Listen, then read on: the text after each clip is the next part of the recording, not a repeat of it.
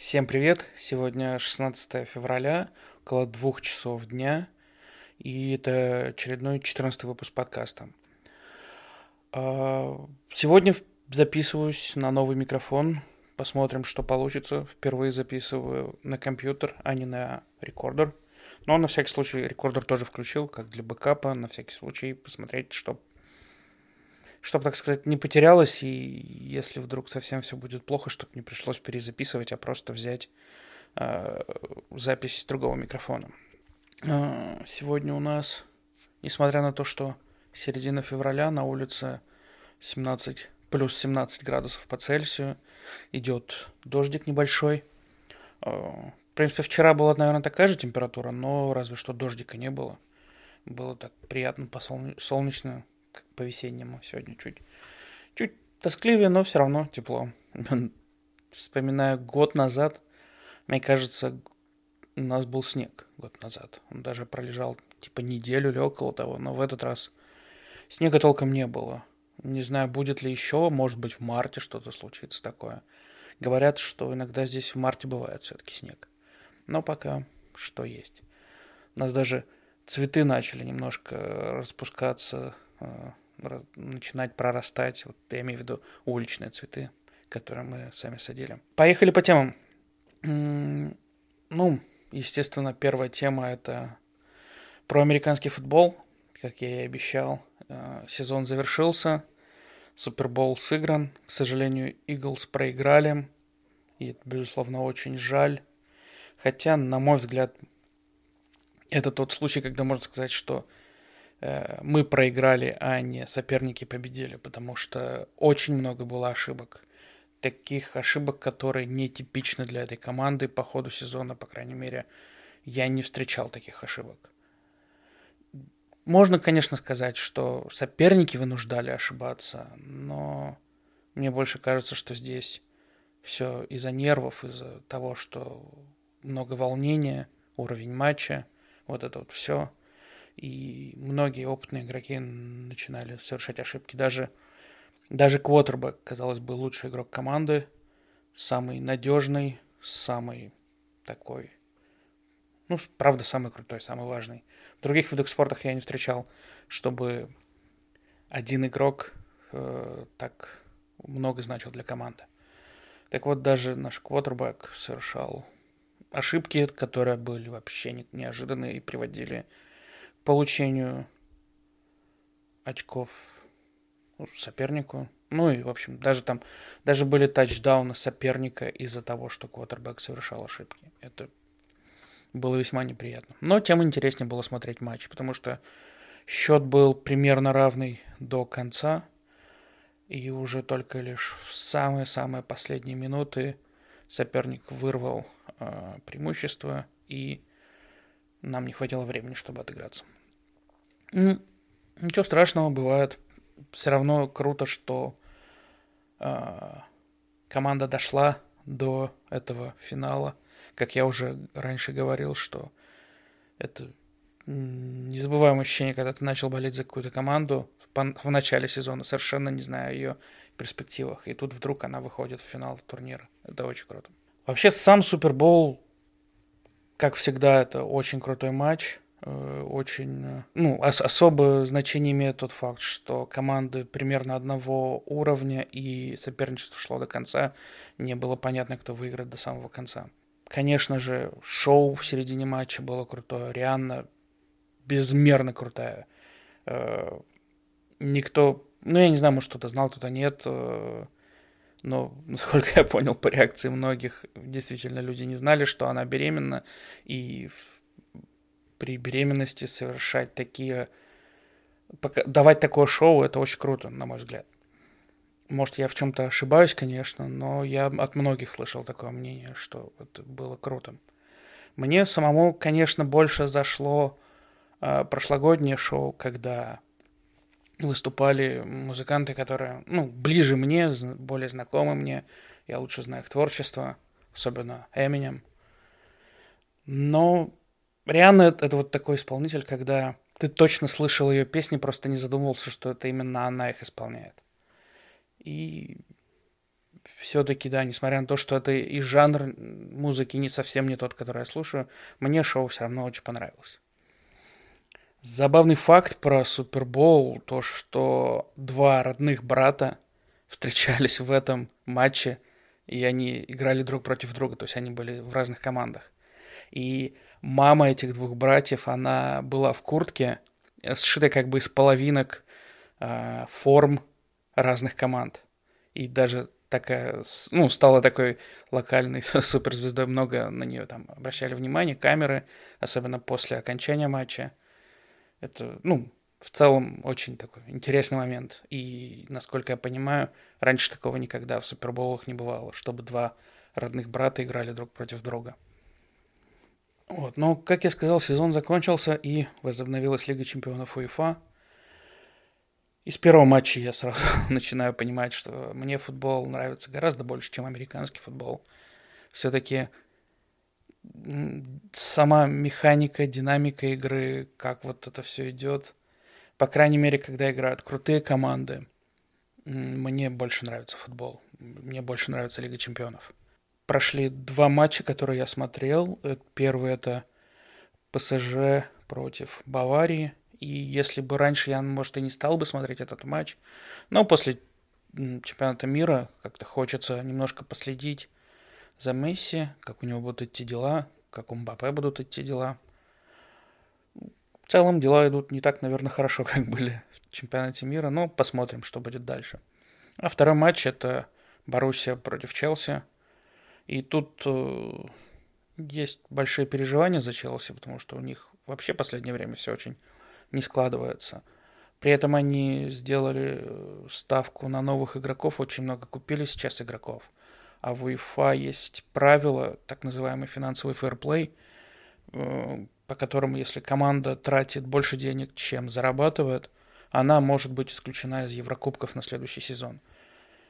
Поэтому, если я правильно понимаю, э, у них сейчас два пути. Либо выиграть Лигу чемпионов и тем самым получить там какой-то призовой фонд, вот, вот турниры и все такое, либо быть исключенными в следующем сезоне, если они что-то не придумают, как-то не продадут каких-то своих игроков или что-то еще. Не знаю, посмотрим. Вообще печально, что предыдущего тренера уволили, нового как-то... Ну, по-моему, только хуже получается. Ну, посмотрим. Буду дальше смотреть Лигу чемпионов. К тому же скоро возобновится российская премьер-лига, а мой любимый клуб ЦСКА продолжит продолжит свои игры, и да, тоже интересно, чем это все закончится. И я очень надеюсь, что к возобновлению сезона я, я таки доделаю свой пэт-проект, uh, уже буквально финишная прямая. Uh, в целом можно сказать, что релиз уже неизбежен, потому что я сделал самую главную покупку, это аккаунт разработчика Apple. Это для вообще, если ты хочешь э, делать приложение для айфонов, для айпэдов, тебе нужен этот аккаунт, чтобы выкладывать свои приложения в App Store. Аккаунт этот стоит 100 долларов в год, что довольно немало. И, ну, я очень давно решил, что я куплю себе этот аккаунт в тот момент, когда я пойму, что мне уже, ну, ну что я уже готов выкладывать приложение. И, в общем-то, можно сказать, что это произошло. По функциональности приложение готово, серверная часть тоже готова. Даже домен уже купил, только как только я его купил, буквально через час-другой, я понял, что это совсем не то название, которое я хочу в итоге иметь. Так что, наверное, придется еще один домен покупать. Но это по сравнению ну, с аккаунтом разработчика, это в 10 раз дешевле. 10 долларов в год. Ерунда. Ничего страшного, куп, куплю еще один. Вот. Вообще в ходе э, разработки этого проекта узнал много нового. А, вообще, может быть, кто-то не в курсе, про что этот подпроект я рассказывал в ранних выпусках.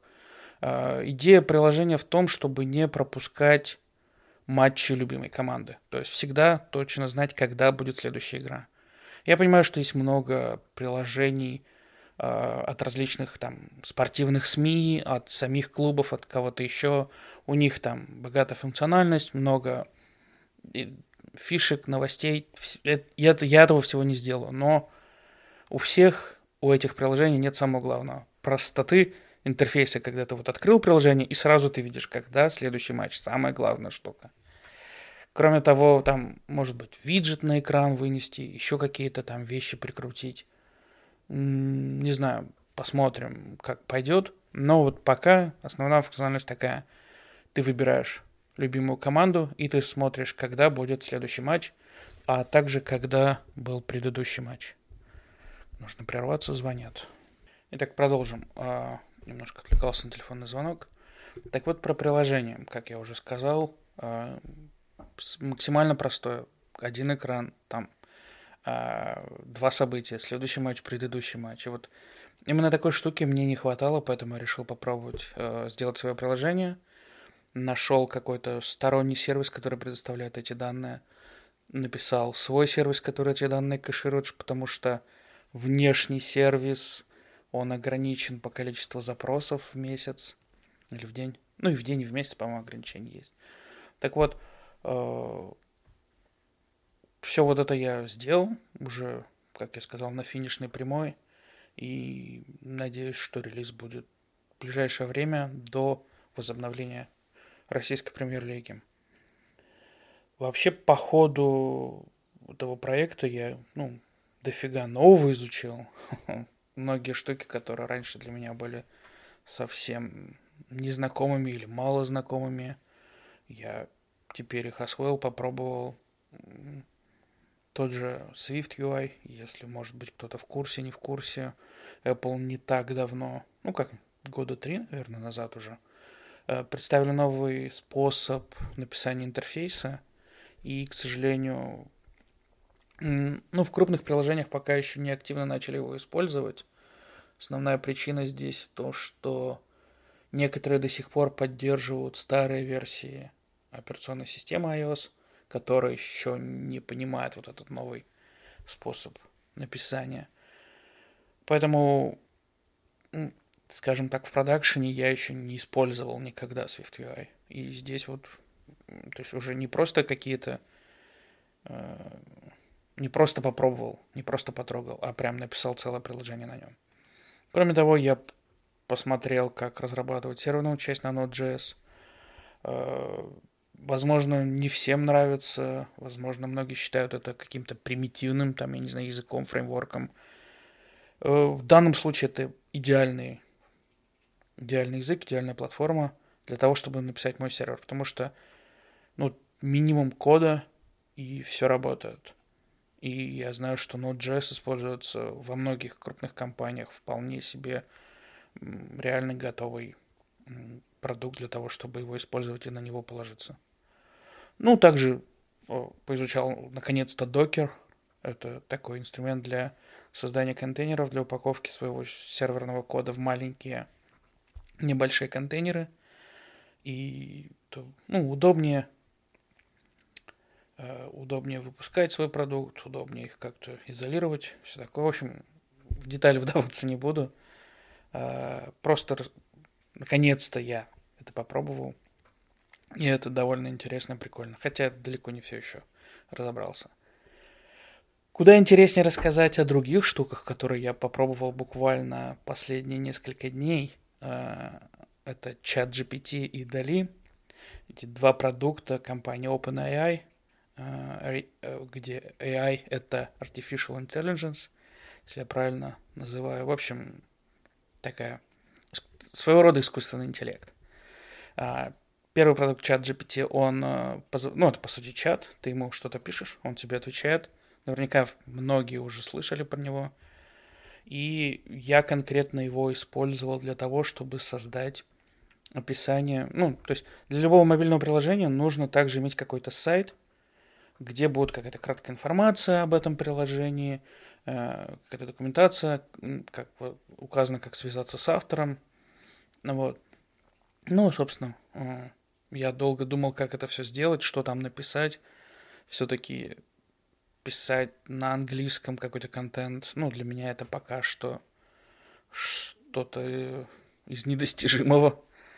Вот. А платить кому-то деньги за это, ну, тоже не хотелось, потому что вообще не, не хочется э, данный продукт как-то вот как-то мне в него много вкладывать, потому что у меня нету никаких планов по заработку на нем. Я не, не буду встраивать туда никакой рекламы, не планирую делать платную подписку, потому что, как я уже раньше говорил, моя виза не позволяет мне получать какой-то дополнительный доход.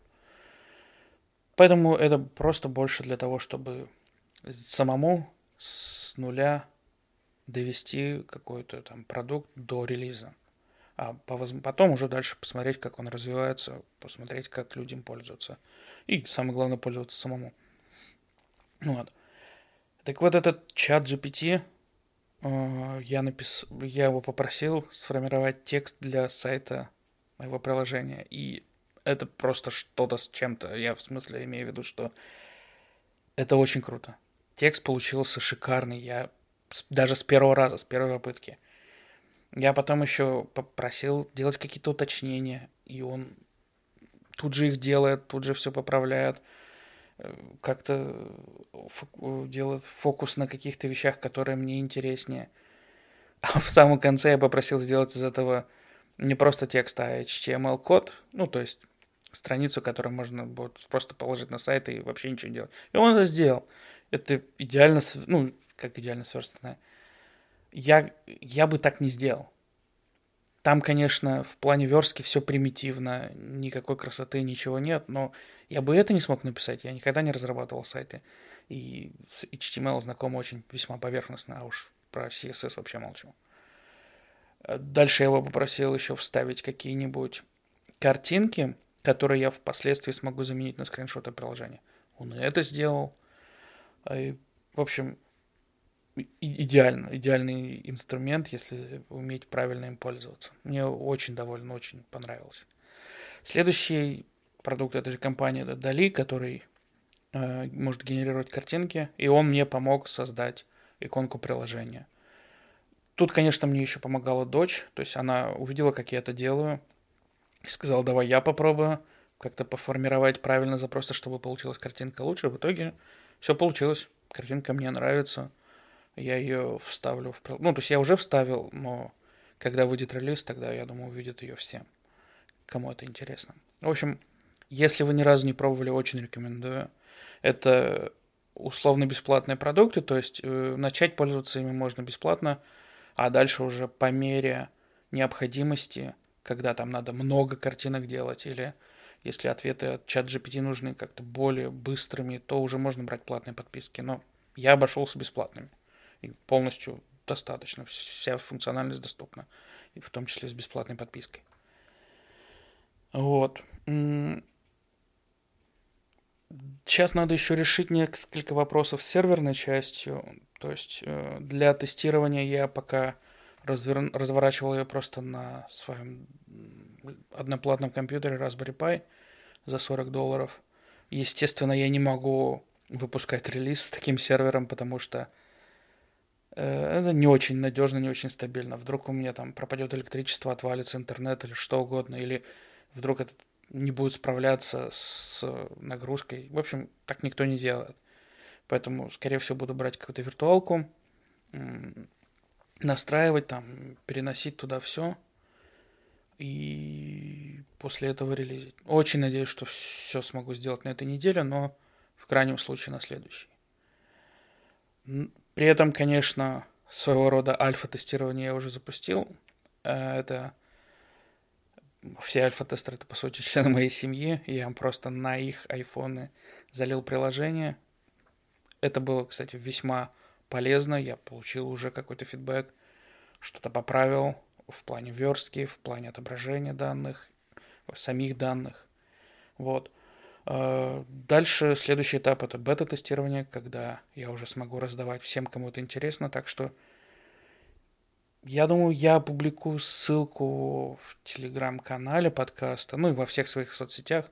Но если вдруг кому-то интересно попробовать, и вы эту ссылку не найдете, обязательно пишите мне, спрашивайте, я вам перешлю. Но, как я уже говорил, приложение только для айфонов. Для андроидов я пока разрабатывать не умею. И не знаю, буду ли вообще не понимаю, появится ли когда-нибудь приложение на Android. И если кто-то из моих слушателей, друзей, знакомых, коллег, неважно, кто умеет разрабатывать приложение на Android или на чем-то еще, и захочет сделать, то я поделюсь доступом к своему серверу, который предоставляет все нужные данные, то никаких проблем, можно сделать что-то вместе. Вообще только рад буду. Вот. При этом очень важный момент, какой, который я понял для себя, это не нужно пытаться сделать э, все идеально сразу. Конечно, все много раз это уже слышали, по крайней мере, многие разработчики уже это слышали, что вот, вот эта вот штука, желание сделать все сразу идеально, она мешает тому, чтобы зарелизить свой продукт. В итоге я сразу о, в голове как-то ограничил функциональность первой версии, а, чтобы ну, не, это, не уходить совсем в бесконечность, да, о, надо еще это сделать, еще это сделать. Я просто построил план, что я буду делать дальше. К примеру, очень важная фишка – уведомление о начале матча. И у меня ее не будет в первой версии. И я решил, что ничего страшного, лучше я выложу так, а потом уже буду доделывать. Вот. Так что планы развития какие-то есть. Очень многих фишек не хватает, которые я хочу добавить. А дальше посмотрим. Может быть, я и предоставляемую информацию буду расширять, например, показывать не два матча, а все матчи в сезоне, а, таблицы турнирные выводить. В итоге я сделаю приложение, которое будет противоречить изначальной идее, и весь смысл потеряется. Даже так может быть. Посмотрим, пока не знаю. Кстати, кроме Android, может быть, стоит попробовать еще и сайт какой-то сделать. Я имею в виду не сайт с описанием приложения, а сайт с функциональностью этого приложения. И тоже не знаю. Интересно попробовать, может быть, даже более интересно, чем попробовать разрабатывать Android. Но поживем увидим. А, немного еще хотел рассказать про то, что упомянул в самом начале, про новый микрофон – вообще, как бы, зачем я решил брать еще один микрофон. Причем одна из реакций в подкасте, когда я выложил фотографию, это было, что таки раньше звук был нормальный, мол, зачем тебе еще какой-то микрофон. И я, кстати, вообще не думаю, что разница будет заметна. Я имею в виду разница, например, в звуке этого подкаста и предыдущего тем больше вопросов может возникнуть у вас, нафига я вообще трачу деньги. И тут я бы сказал, что разница здесь будет, наверное, для меня э, больше. То есть мне будет проще э, делать постобработку. Дело в том, что чем лучше микрофон, тем он ну, лучше записывает звук, казалось бы. Очевидно, но э, я ожидаю, что мне будет проще редактировать, что звук станет стабильнее, и я просто смогу там какие-то накидать шаблоны в плане обработки, использовать их, и мне останется только сделать монтаж, то есть вырезать ненужные участки, а всю обработку с точки зрения э, различных там фильтров, компрессии, всего такого, оно сможет, ну, не придется каждый раз подбирать нужное значение этих всех фильтров. Посмотрим, не знаю может так оказаться, что мне вообще, я не увижу разницы, и я просто продам этот микрофон. И... Да, в данном случае это не только микрофон, потому что этот микрофон, он полностью аналоговый, и чтобы его подключать к компьютеру, нужен еще отдельный аудиоинтерфейс. Так что я купил сразу два этих устройства вместе, и основная причина, почему я их купил, я просто нашел недалеко от дома на, в объявлениях, что продают по очень хорошей цене. И я точно понимаю, что я смогу продать его не хуже. Ну, то есть по этой цене я точно смогу продать. Причина, почему там этот э, микрофон я успел купить, а не кто другой, хотя он там лежал, кажется, 6 недель. Так вот, эта причина в том, что продавец не захотел заморачиваться с доставкой. Я не знаю почему, но тем самым он ограничил круг покупателей только теми, кто может к нему приехать. А даже мне надо было ехать до него час, то есть это соседний штат. Вот. А я не вижу каких-то проблем с доставкой. Я не раз продавал уже вещи и на eBay, и Facebook Marketplace, так что если что, продам, если не увижу никакой разницы, никаких преимуществ. Но вообще это первая реальная трата на этот подкаст. До этого реально я имею в виду такая серьезная, ощутимая, что первый микрофон, который я покупал, я его под, покупал еще до начала записи подкаста, сильно до. И как бы нельзя сказать, что это была трата из-за, из подкаста. Мне просто хотелось. Вот.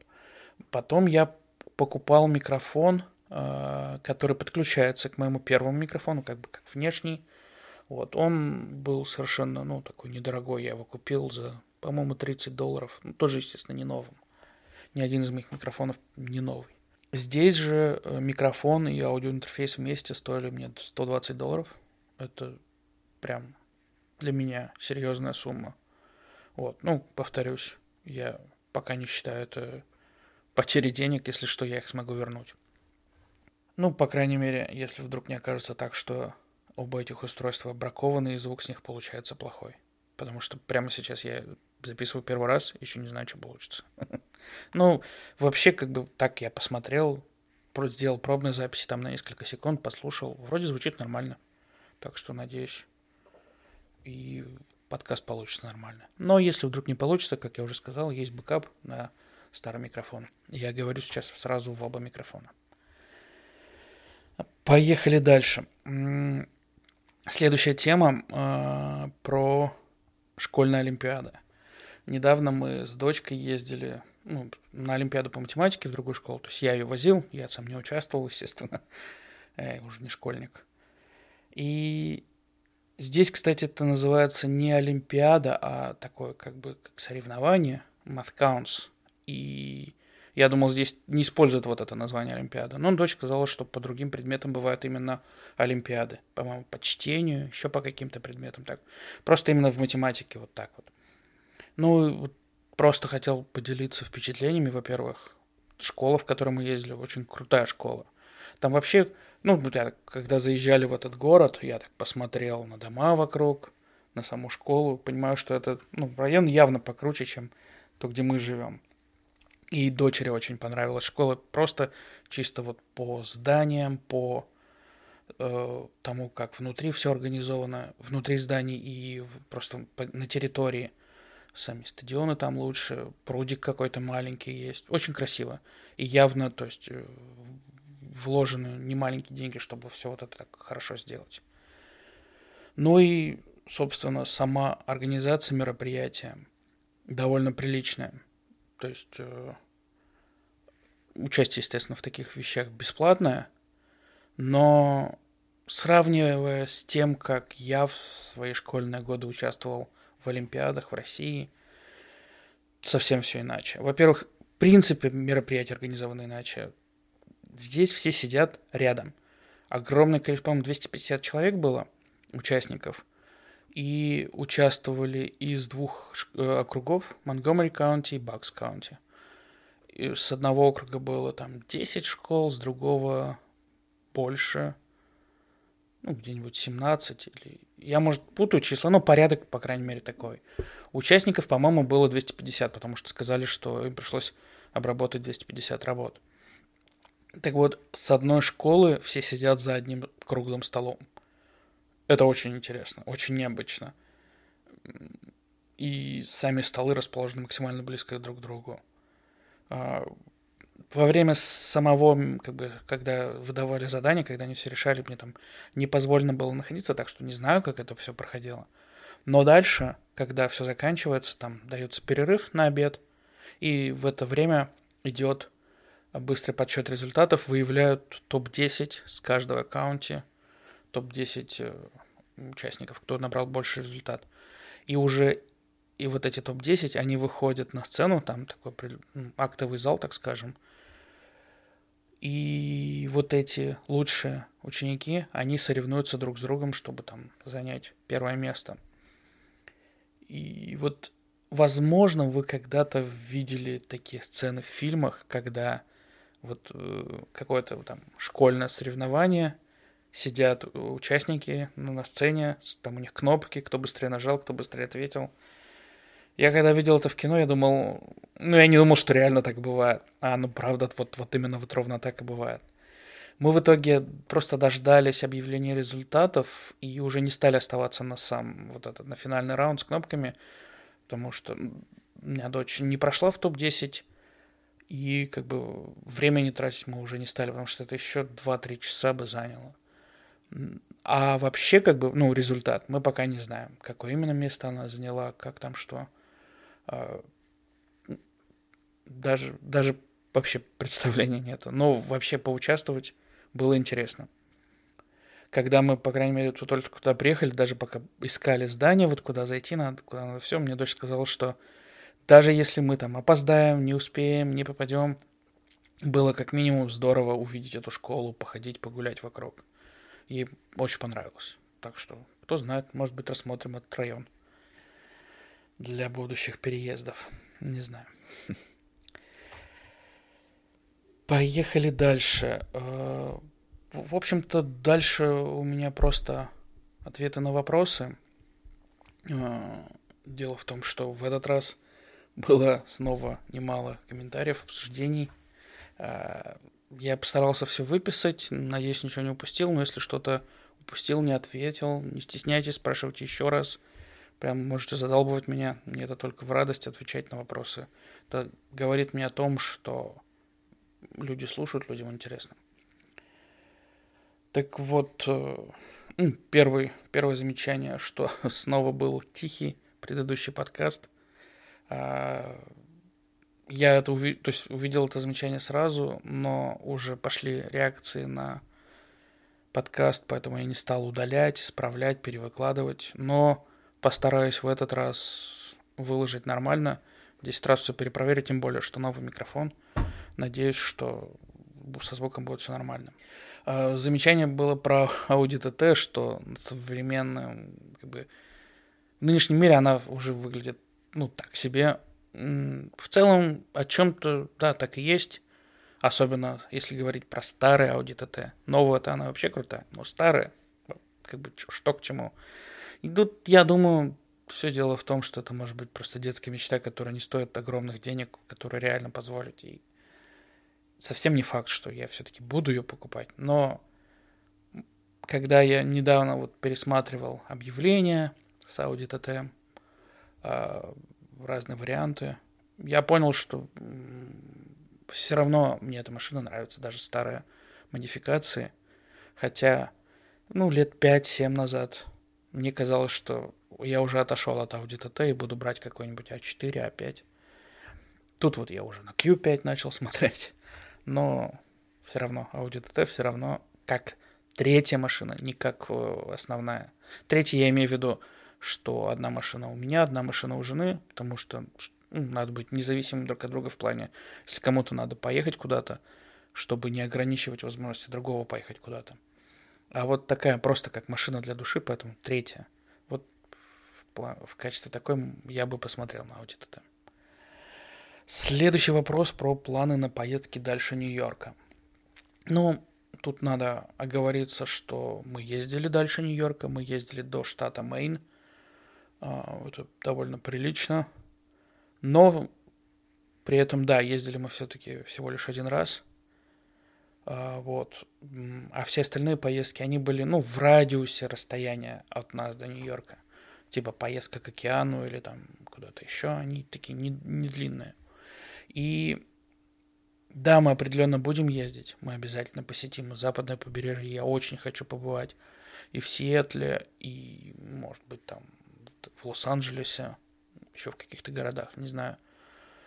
Но, наверное, мы все это будем делать после того, как у нас закончится виза. То есть, когда мы не сможем уже выезжать из США. Точнее, выезжать-то мы всегда можем, когда мы не сможем въезжать обратно. Этот период начнется летом, и до получения грин-карты мы будем, скажем так, невыездные. То есть мы будем легально находиться в стране, тут ничего, никаких законов нарушать не будем, просто у нас не будет визы, а виза здесь нужна не для того, чтобы находиться в стране, а для того, чтобы въезжать в страну. И вот у нас не будет такой возможности какое-то время. Так что, когда это наступит, я думаю, мы будем больше путешествовать именно по стране. Не то, чтобы мы сейчас путешествуем за пределы страны, но у нас пока есть такая возможность, и мы приоритетнее рассматриваем какие-то поездки, ну, я имею в виду отпуск, вот где-то, может быть, по крайней мере, в ближайшем зарубежье, типа Доминиканы или Мексики, не знаю, посмотрим. А, следующий вопрос про инфляцию. Заметна ли она вообще? Стали ли мы больше тратить? Правда ли, что инфляция на уровне 10%? Ну, я бы сказал, что инфляция заметна. Как минимум по тому, как выросла стоимость аренды жилья. Как раз мне подняли на 9%. Хотели на 10%, мы сторговались на 9%. А, по продуктам мне тут сложнее сказать, потому что я никогда не отслеживаю цены на продукты. У меня просто вот как-то ну, голова об этом не думает, когда я покупаю продукты. Что раньше в России, что сейчас здесь. Э, сложно сказать. Если говорить по тратам за месяц, ну, я бы сказал, что да, мы стали тратить больше. Значит ли это, что мы стали покупать больше или что цены выросли? Мне кажется, скорее цены все-таки выросли, потому что наоборот, больше стараемся экономить. Потому что вот, когда мы только приехали в страну, во-первых, у нас была там необходимость э, арендовать жилье, купить разную мебель, все такое.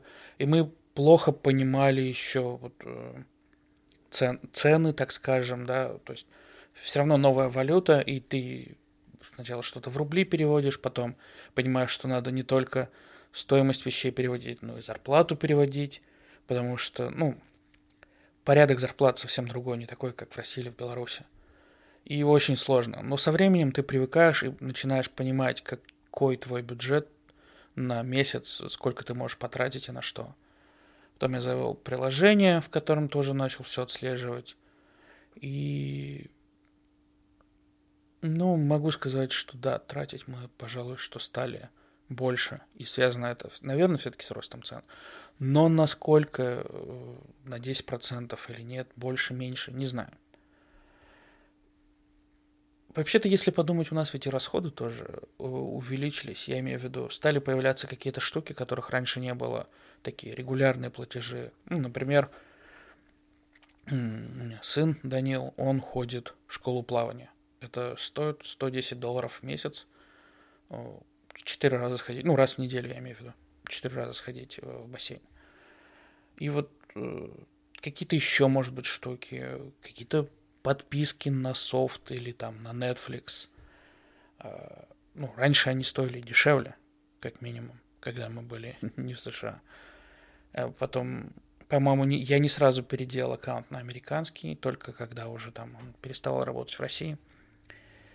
Вот какие-то просто новые подписки появились там для того, чтобы американский футбол смотреть или что-то еще.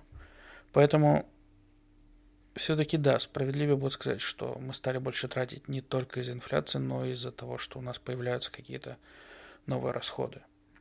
Тот же он СИПАП для меня пока все еще как бы, ну, затратная штука. Это 300 долларов я в первый месяц отдал, сейчас отдаю по 100 долларов.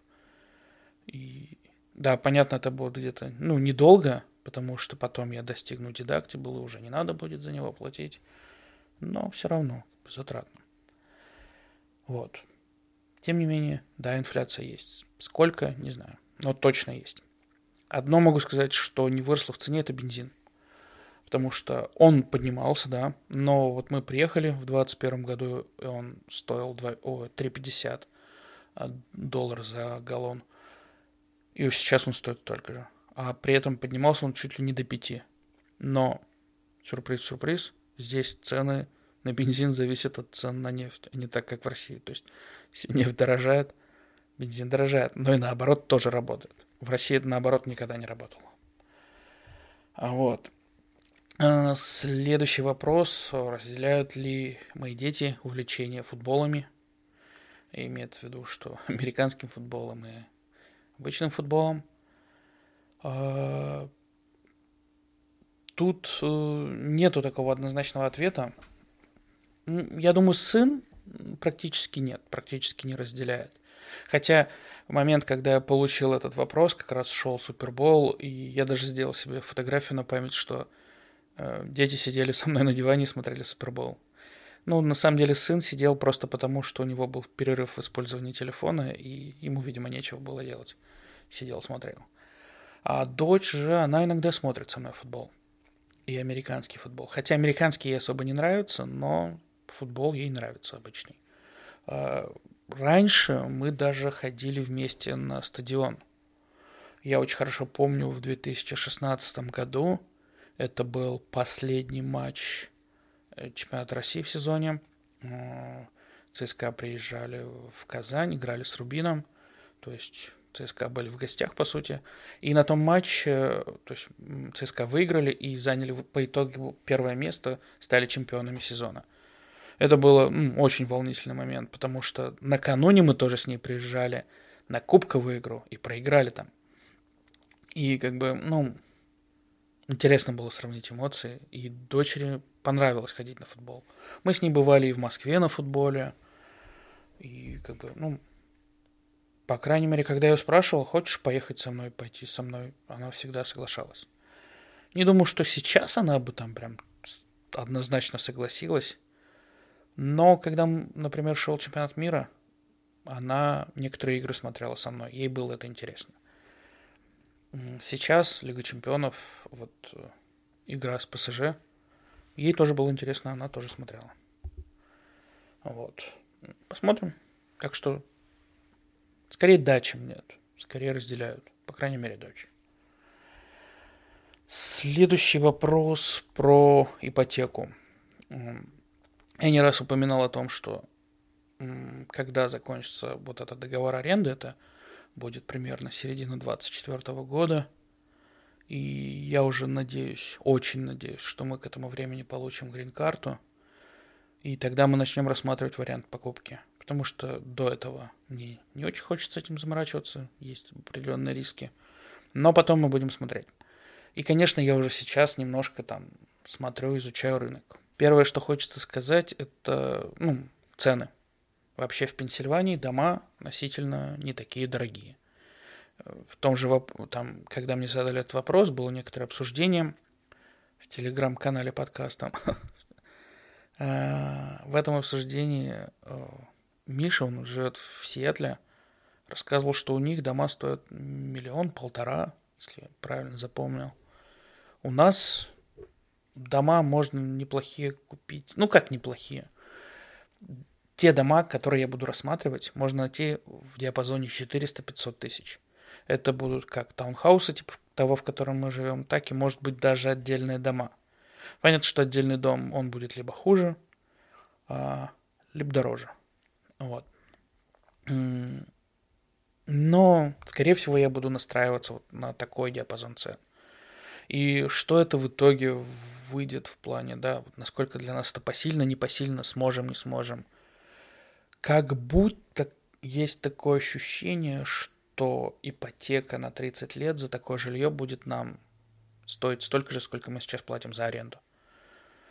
То есть э, аренда таунхауса типа нашего сейчас 2 500, 3 тысячи выходит. У нас конкретно 2 700. Э, вот, мне кажется, платеж по ипотеке, он может быть даже, может быть даже меньше, а может быть и такой же. Но, естественно, стоимость владения это не только платеж по ипотеке, там и страховки различные, и какие-то необходимости что-то делать по ремонту, особенно если купил не новый дом, а относительно там, может быть, какой-то старый там сломаться может что угодно. И ремонт здесь выходит очень дорого. Поэтому, может быть, я ошибаюсь насчет того, что это будет соразмерно аренде. Но в целом, когда я вот, когда мы только въехали, когда этот вопрос изучал, когда еще ставки по ипотеке были ниже, мне показалось, что купить дом дешевле, чем арендовать. И это для меня было вообще странно. Потому что в России э, вообще наоборот. Ну, то есть снимать всегда было дешевле, как мне казалось. Кстати, тоже, может, ошибаюсь. Вот. Поэтому полную стоимость владения я, к сожалению, пока не знаю.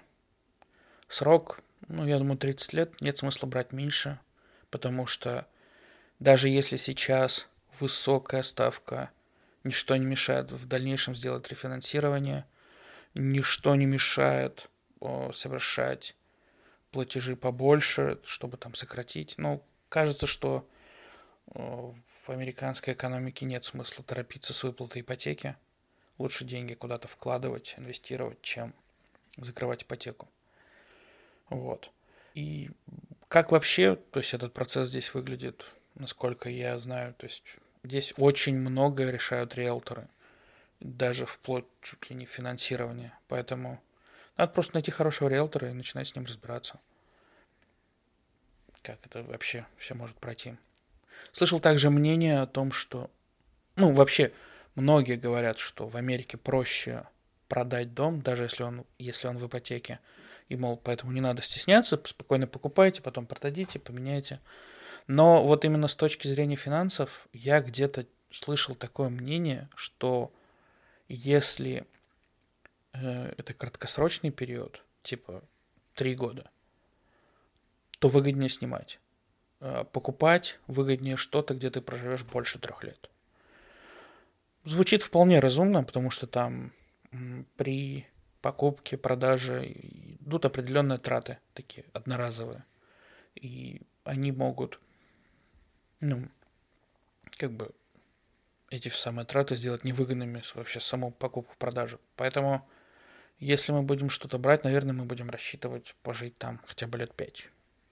Но точно мы не будем брать какой-то дом раз и навсегда. Потому что сейчас мы живем с детьми, а дальше дети разъедутся. Сейчас мы живем тут из-за школ, дальше нам школы будут не критичные. Как бы вещи точно поменяются, и критерии выбора дома поменяются. Поэтому покупка своего дома, она просто экономически кажется выгоднее, чем снимать. Может быть, если бы у меня, у нас доход был сильно выше, прям сильно выше, то мы бы не заморачивались с покупкой, спокойно бы снимали и все. Зачем смысл? Вот. Но сейчас приходится об этом думать, потому что это выглядит как способ сэкономить. Может, не краткосрочно, а долгосрочно, но выглядит как способ хорошо сэкономить. На этом, пожалуй, на сегодня все. А, всем спасибо. Услышимся в скором времени. Пока.